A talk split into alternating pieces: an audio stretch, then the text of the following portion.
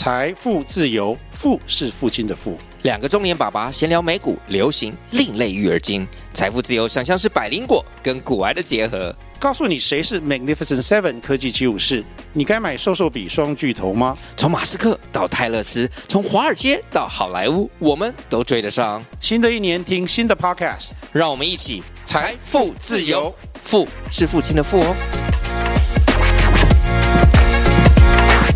大家好，我是 Good Timing 听见趋势节目主持人 Eva，让我们与大师相约，听见趋势，听见您最需要的知识。太毅最新一集电子报已经发刊，本次策展主题：韧性始于觉察，三阶段创造组织幸福感。这也是最近 ESG 永续议题下大家非常关注的议题，欢迎大家点击。同时，我们也最新上架线上课，是 DEI 多元共融，拥抱差异，形塑企业新文化，也欢迎大家申请试阅。我们这次安排的主题也是跟我们策展主题是有相关的，就是如何打造团队的心理安全感。我们这一次邀请到的这位分享嘉宾呢，在社群界里具有响亮称号的小白姐。那大家呢，如果在 Google 的输入关键字“小白姐”，你会搜寻到第一个就是小白老师经营的“白白给你”专栏。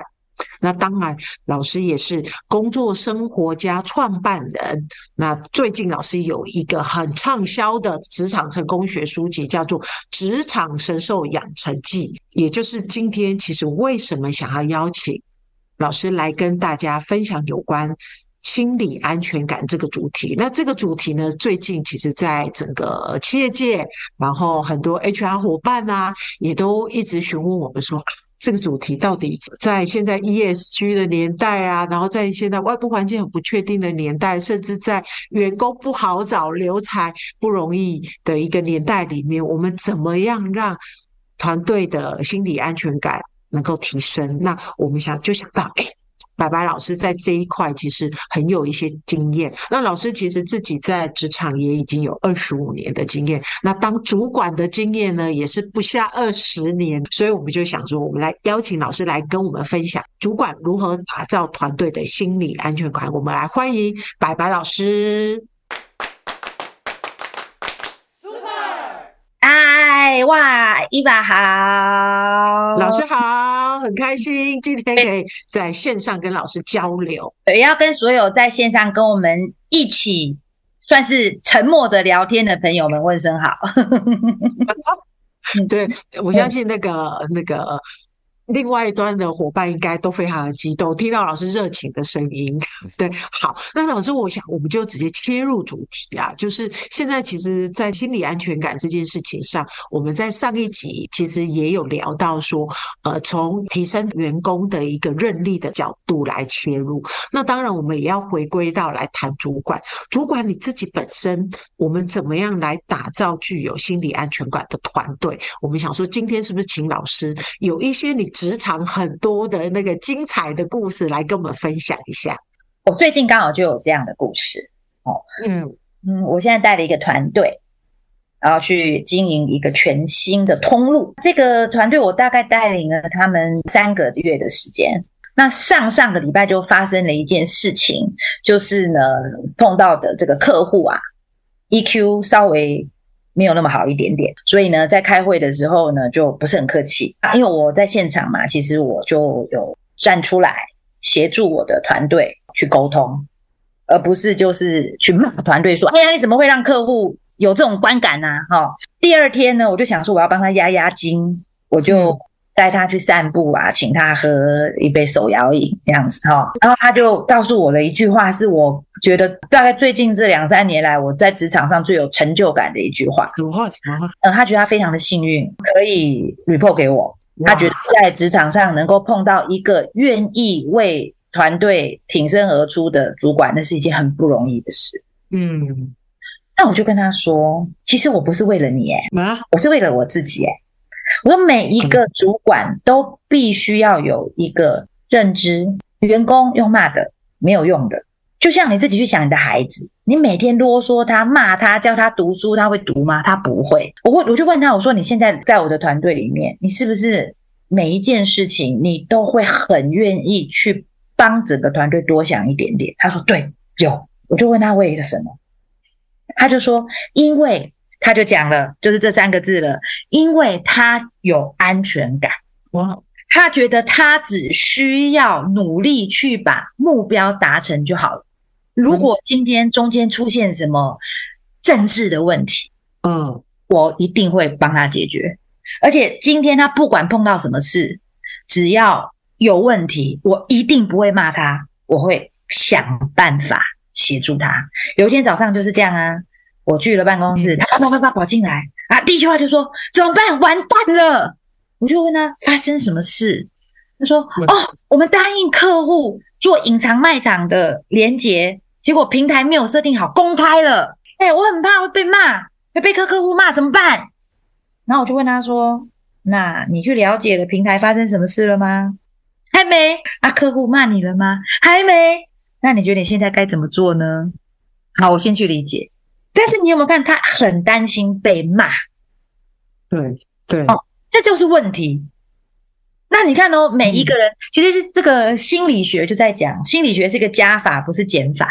你现在你所有的反应都是依据你过去的经验得来的。”所以每一个人在职场上都是伤痕累累啊，对不对？你曾经碰到那种很机车的主管、很机车的客户，对不对？你发现你自己动辄得咎，随便做什么都会被骂，你就小心翼翼。为什么有些主管会觉得哦？我常常听主管抱怨哦，我的团队很很糟啦，都是哦讲一动做一动啊，都要我在后面哦用鞭子在那边抽啦，都不主动。那你有没有想过为什么他这样？因为他主动的时候曾经被你骂。那我何苦找我自己麻烦呢？嗯、我就在那边等着你，告诉我怎么做不就好了吗？对呀、啊，老师。可是我有个疑问哎、欸，嗯，主管自己本身的情绪怎么办？这就是我要说的。我相信这个线上的很多 HR 的朋友应该都有听过彼得原理嘛，就是哎，就是有时候我都觉得 HR 的朋友也挺无辜的啦，因为很多时候这种升迁也不是 HR 决定的，对不对？也都会用人主管决定的嘛。那用人主管如果本身不不被不不太具备什么管理方面的常识，他其实就是 super sales 变业务主管，super marketing 变主管，对不对？对。哦，所以这些人是什么？是专业能力被看见。但其实什么叫 people manager？主管叫 people manager 嘛，他 manager 就是 people，不是 task。那很多人是对 people 没有热情，所以常常我出去演讲的时候啊，年轻人会讲 career plan。哦，会去希望他的 career path 就是一个 vertical move，就是要往上爬，往上爬做主管。我那时候都会问他说：“那请你真的要仔细想一想哦，你对人，特别是帮助他人成功这件事情，是不是你的价值观之一？”嗯，如果不是，那我就拜托你不要走这条路，不要去伤害人家，哦，对不对？祸国殃民。哦，老师，你真的很直白耶！而且你自己也会觉得自己，你刚刚讲的情绪怎么办？为什么？因为对啊，帮助他人成功不是你的热情所在嘛，对吧？嗯、你想的是什么？一将功成万骨枯，我赶快让你们全部都死翘翘，然后我踩着你的尸体往上爬，你还不死，气死我了，气死我了！我情绪好多哦，老师，我怎么好好有画面感？对啊，就是这样。所以大部分，所以我觉得这就是要去让所有的老板们要有一个基础认知。People manager 就是必须要有管理的 know how，对人有热情，看到别人成功比自己成功还开心的，嗯，那你才有办法去打造一个作战的团队。我为什么要为了你去死？那叫士为知己者死。对对对对，对不对？我一定要先感受到，像我自己也是一样啊。我在那个有没有很高大上的外商待了十六年嘛，换了也大概五个老板嘛。嗯，那其实我就有那种老板是什么呢？他是把公司当成他的私人企业社在经营。嗯，哦，那于是就变成是什么呢？他自己本身展现出来的就是很自私。嗯，哦，例如说赠品，你怎么提他都不满意。你是从这个是哦，现在这是呃消费者最喜欢的东西哦，声量有多大，他都不满意，跟你哦挑三拣四，后来你才发现什么呢？他选正品的条件两个，要他喜欢，可以送他，举例高尔夫球、登山杖、遮阳帽，因为他在爬山，然后啊，可以跟他朋友分享的就对，对对对对，或者是二跟他朋友买。哦哦，所以你后来就摸出来这个方向，那你会不会想说不行，这个东西我买了，我做了，对我的销售没有帮助啊，对不对？可是你不会去替组织想了嘛？你不会去替我能不能达标想了嘛？嗯、为什么？那这个老板是公司选来的，公司信任他来带这个团队。嗯、那好吧，我们就做可以送给朋友的高尔夫球，每年做两次；遮阳帽，每年做两次；保温瓶，每年做两次。不就是这样吗？所以其实员工会变成什么样子，都是主管带出来的，不用抱怨。那像我也碰过，像我的工作生活家，其实就是在一个非常给我。心理安全感的主管下去成立的，因为他就是知道说，我一开始 report 给他的时候，我们就是会做一次一对一嘛，哦，去了解，他就很明白的告诉我说，你是专家，你比我更懂这个市场、这个产品、这些客户，哦，所以你告诉我你要做什么，我支持你。哇，所以老师工作生活家是你其实在工作的时候创立的，就对了。对啊，因为我那时候就是要解决的，年轻人已经不太喜欢。我们的产品的这个问题嘛，哦，对呀，所以我有一个社群，而且你看哦，大部分的公司是不是都把钱拿去给广告公司去买网红？网红，我们以前也是这样啊，买了之后就发现网红来了有声量，网红走了归于零，那我为什么不自己的网红？对，我那时候想说，哎，我们自己应该要有话语权啊，那没关系，我来做。嗯你看我那时候是什么？礼拜一、礼拜五早上上班。晚上做社群，礼拜六、礼拜天做活动，有没有拿加班费？一毛都没有拿。但是我觉得什么很爽？为什么？很有意义感，对不对？没有，因为我觉得我就是我刚刚说的“士为知己者死”。嗯，我创造一个老板，嗯、他是觉得嗯，你是专家，我信任你，我会去 support。嗯、甚至因为我不是说，本来我前一个老板是一个企业，自己在经营企业社那种关所以那个时候其实整个组织都被搞得彼此之间也没有信任感，真的。通常来讲，如果你觉得你的组织内部很不团结，相信我，也都是主管的错。嗯、这个主管其实就会喜欢用这种鲶鱼理论来管理团队，就是希望他，就来告状，嗯，哦，就来挑剔，就是说，就是来竞争。嗯、哦，那其实这个时候我们团队有一点那样的状况。哦，因为以前的老板是那个样子嘛，希望最好大家彼此不信任，因为彼此不信任，所以每个人都才会听我的。所以我那时候就是好，我就是又花了这么大的力气，做了这么创新的，因为创新通常来讲，在组织内部就会有很多的飞短流长嘛。因为我跟他讲了我的担忧，我说其实现在做社群做创新，它不见得会这么快速的在业绩上反映下来，所以我其实有一点点担心。你知道我老板那时候告诉我一句话，我真的。把赛狗妹捞出来，小比威，他说：“我骂你了吗？”我说：“没有。”那你要烦恼什么呢？Just go ahead 啊！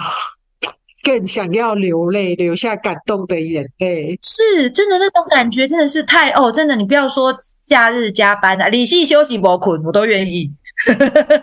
没的没的，阿雷阿雷没有体力继续干活。什么样的主管，真的就是会带出什么样的员工？嗯、我再强调一次：士为知己者死。所以其实这个关键应该就是来自于所谓的对，呃，有我觉得这是双向的，一个是主管你信不信任你的员工的专业，然后再来就是也透过这个过互动的过程，员工你慢慢相信你的主管。当然，其信任一定是互相，不可能有我好信任你哦，你不信任我，那我好信任你就是白痴。对，一定是互相。而且这不是讲在嘴巴上的，你要 do something，对不对？是一样嘛？就像为什么我的那个主管会那么信任我？因为我有战功啊。嗯、对，就是说你一路走来，其实你的执行力什么是人家看见的。是是是。哦，所以才会就是什么？我信任你是一定做得到的，所以我给你。嗯、OK。好哦，所以我觉得刚刚老师也点到了一个其实很重要的一个观点，就是员工的心理安全感，你表现出来的其实是来自于你过去在员工身上展现对他的信任，是啊，那才会让他在他的行为上面是不是有可以让其他人觉得，诶，他是有安全感的。老师，我想再多问一点，就是说，当然，呃，也有一些主管，他其实对于打造信任这件事情，他也许没有那么专长，或者是他可能本身过去也许不是那么具有。像老师你刚刚讲的，我过去可能没有那么高的想要帮助他人成功的这个内在动机或者特质，他可以怎么做来稍微调整？我必须说，如果今天哦在线上有你现在是主管职，但你真的我对我对于协助他人成功这件事情，就是不在你的价值观的历史上面。我尊我为什么要做主管？有面子。我最最近才听一个朋友跟我说的，有些人就什么很希望自己的团队无限扩张。就算有冗余，因为我出去讲很有面子。我告诉你，我带一百人，哦，那有什么了不起？我带一千，哦，或者是为了钱，哦，我当主管还有比较多的钱。懂懂，他有他其他的需求。那我觉得这两条路啦，一你就真的是什么去找一个可以赚很多钱的专业，买保险其实可以赚很多钱呐，是吧？二。就是什么呢？那你就放弃好了，你就不用去想说你可以带出一个很有作战力的团队。为什么？人都是一样的，你没有为对方付出，你凭什么去期待对方会愿意付出？为什么？那个就是现在那本书嘛，心理安全感的力量嘛，对不对？对，就是讲了很多呃企业的实例嘛，例如说福斯的那时候的柴油车。为什么它明明指标是有问题的，大家还是随便随便随便就让它上市？因为老板就是这样啊，我不管，我要的是销售量。嗯嗯。好，那你是一个，我只要提出跟你意见不同的事情，我想要做一个呃 whistleblower，好，就只要提醒你，哎，不行，我现在有有危险，你就把我喷一顿，干我屁事啊！我不过是一个小喽啰，我福斯不呆，我可以去福特。福特不呆可以去 Toyota，哎，你做执行长的你也很难呢，是吧？对不对？对吧？然后我我悄悄讲，我就被你骂喷，那我干嘛？我神经病啊！我自己找我自己找倒霉吗？对，所以你没有办法这样，你就是不尊重别人，你又期望别人能够为你两肋插刀，那就是什么？叫做不切实际的期待。所以老实说，你没有尊重人，你心里没有团队，你没有希望团队成功，你没有替团队着想，可是你希望团队为你付出，那就去睡觉，因为你梦里面会会得到。哇，自己这说法还可爱。嗯，像我自己写的书也有谈到这一题呀、啊。是是是。哦，就是讲我的这书，呃，那个 title 就叫《沉默是金》。闭上嘴的团队会掐死所有的商机，所以我的沉默是金是一个问号，因为主管都会希望我下达命令的时候，你就闭嘴就做就对了，是吧？然后我那个时候就是刚好就是一个在一个很大的电商平台工作的朋友，嗯哦，然后他是部门的小主管，他就跟我聊天聊到就是说他们现在整个员工怨声载道，为什么？因为人力严重不足，对呀。哦，然后呢？可是主管还是一直给他们加任务。嗯。哦，然后所以每一个人都做得要死。那去跟主管沟通的时候，主管就告诉他说：“那是你们来，为什么不行？”这也太夸张了吧？就是这样。哦，然后所以，可是到最后就演变成变成什么呢？演变成什么？那我也懒得讲，因为他是算是中阶嘛，他也懒得再告诉老板说、嗯、我们现在下面的人有什么样的反应，哦，到底压力有多大？然后。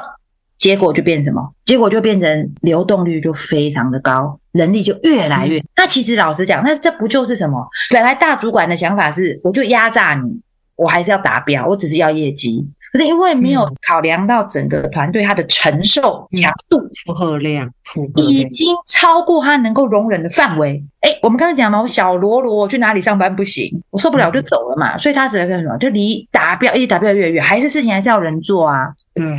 对，那这个中阶主管他那个时候就只会讲，哎，我，哎，我不是没有警告，但还是发生了。对，所以我就把这个东西写成了，嗯、呃，写在书里面，就是讲这个叫做习得性无助，习得性无助，习得性无助叫做 learned helplessness。哦，他是那个宾州大学的心理学家，也就是我们所谓的叫做积极心理学之父哦。啊，好好好。马丁·塞利格曼他做了一个实验嘛，他把小狗分成三组，第一组小狗就很开心，在笼子里面开开心心的；第二组小狗就给它电击，可是这个小狗 它可以乱跑乱撞，乱跑乱撞，然后碰到杠杆，那个笼子就会打开，它就可以逃跑。啊，第三组小狗就电击，但是它不能逃跑，没有解决方案，就一直电它。然后后来等到你把这些小狗都移到是可以。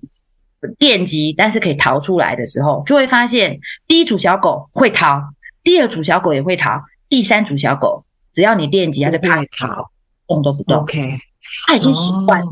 他已经习惯了，我没有解决方案的。所以到最后就是什么？当你今天一个主管一直是用这种以上对下强压的方式在带领团队的时候，我放弃了。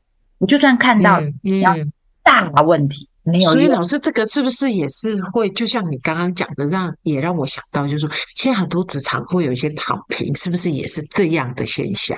其实是啊，躺平主是啊。其实你躺平，嗯、呃，躺平应该是从社会的范围来讲这件事啊。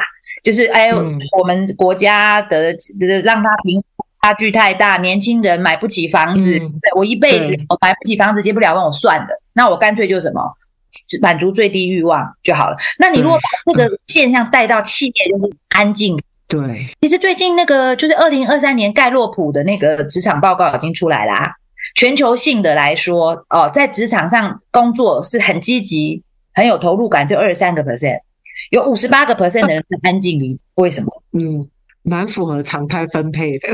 呃，其实这就是我们在谈的嘛。如果今天整个组织都是在这这样子算算是官僚的体系，就这种 hierarchy 课程的想法，嗯、我就是压死你就好了。那自然而然你就不会带到主动积极的团队。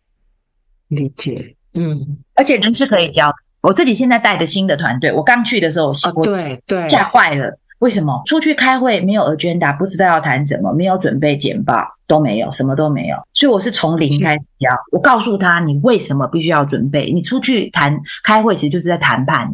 你如果搞不清楚自己要什么，你就是得得不到，你什么都得不到，嗯、你就只能被人家牵着鼻子走。嗯、然后开始教他怎么做 agenda，开始教他怎么做简报，甚至连怎么做会议记录都开就都教。老师那。这个这个伙伴他是相对是 junior 的人吧？senior，senior，对，哇哦，千万不要认为有 junior 跟 senior 的差别，人都是在环境里面。even 一个 senior 的人，嗯、他到了一个没有这样子要求的环境，嗯，走了他也会觉得，那我干嘛要这样子？人家可能还觉得我奇怪。所以真的，我建议所有的主管，当你觉得你的团队有问题的时候。先回来想自己做了什么，造成这样的状况？为什么呢？因为都一样，南宫无看看八斤八斤乌啊，乌一下。所以你要改变别人是难的，但你要改变自己很容易。所以只是你要告诉你要的是什么？嗯、啊，老师一直抱怨团队不好的啦。也是，对对对，我发现老师提的这个，其实它有一个核心的概念，就是第一个就是主管自己本身你怎么去想这件事情，还有第二个就是你怎么样跟你的团队伙伴塑造一个。具有信任感的关系，那这这件事其实，在很多的管理学啊，或者是很多的领导学里面，其实都一再的重复的在提醒大家。那当然，我觉得还有一个指标是，也可以帮助主主管自己思考一下，你是不是一个乐于帮助他人成功的人？那你你在这一块的价值观，是不是在你成为主管的时候是？有这样的一个信念，如果有的话，应该是恭喜他。我相信他的团队应该会更有活力，然后更有希望往成功的团队去迈进。我想这个其实几个简单的指标可以提供给主管来做一个自我检视。因为我觉得人都是一样，你一定先自立才会利他。自立，对，就先让自己取得利益。才会利他，对，所以我我们要去讲说，不是主管哦，我是德瑞莎修女，我就是来佛心的，我就是要帮助别人成功。所以我一直强调这是一个价值观，就你做这件事情会觉得爽，嗯、你会觉得开心，嗯、你会觉得很有成就感。嗯，我看到我的团队学会东西，我看到我的团队成长，嗯、我会觉得啊，太好了，这就是我认为有成就感的一个指标。这样的人。嗯就很适合当主管。可是如果今天你不是，你就会变成像刚刚伊伊娃讲的，他有很多的情绪。嗯、我干嘛要教他？我干嘛要帮他捅的篓子？为什么我要帮他收？对 哦，所以你的生活为什么不快乐？所以我才会建建议大家不要害人害己啊。但是老师有时候啊，你想要成就他人成功这件事，当你遇到一个人的耐性是有限的嘛，他主管。这个是另外一个议题，怎么？这是另外一个议题，这是另外一个议题。OK，OK，好。那这个，它是 coachable，他是不是可以？因为因为每一个人都一样。假设这个人他今天来上班，基本上真的就只是来混日子的，就是那 coachable 吗？那 coachable，因为他哎，就有点类似这样，我们两个人要结婚，你的目标是希望可以呃有孩子，然后呢、嗯、一个四人的家庭，我就是死活不想生小孩，那没有对错的问题啊，对吧.目标不同，那这个时候其实是什么呢？嗯、就是很清楚的，其实借由每一次的对话，辅导对方去找到更好的人生，你就不要跟我结婚嘛，你嫁给别人。